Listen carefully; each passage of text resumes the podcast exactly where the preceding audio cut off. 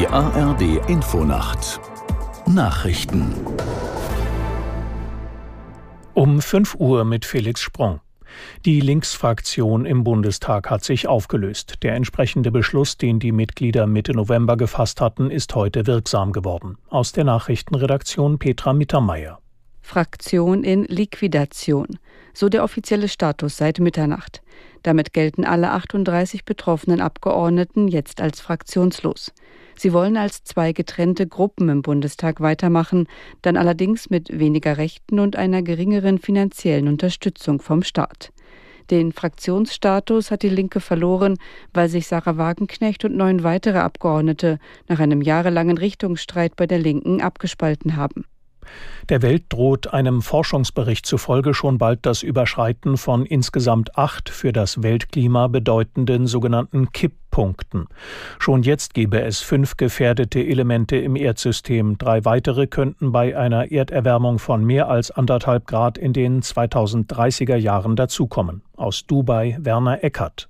Werden Kipppunkte überschritten, könnte das grundlegende und mitunter sofortige Veränderungen auslösen, die über Hunderte oder Tausende von Jahren unumkehrbar sein könnten. Nur wenn es gelinge, die Treibhausgase schnell und deutlich zu reduzieren, könne das Risiko gesenkt werden, dass zum Beispiel die globalen Eisschilde zusammenbrechen und die Warmwasserkorallen vernichtet werden.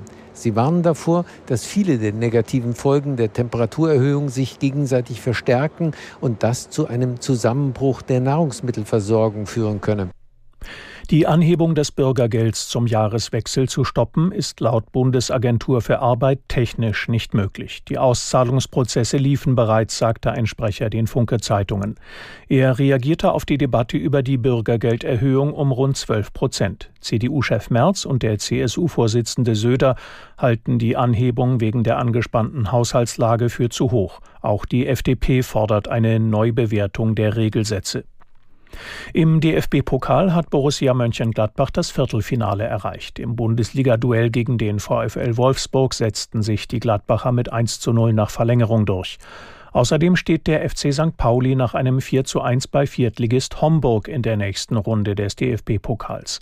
Am frühen Abend hatten bereits Kaiserslautern und Düsseldorf ihre Achtelfinalspiele gewonnen. Die Pfälzer setzten sich mit 2 zu 0 gegen Nürnberg durch. Düsseldorf gewann in Magdeburg mit 2 zu 1. Das waren die Nachrichten.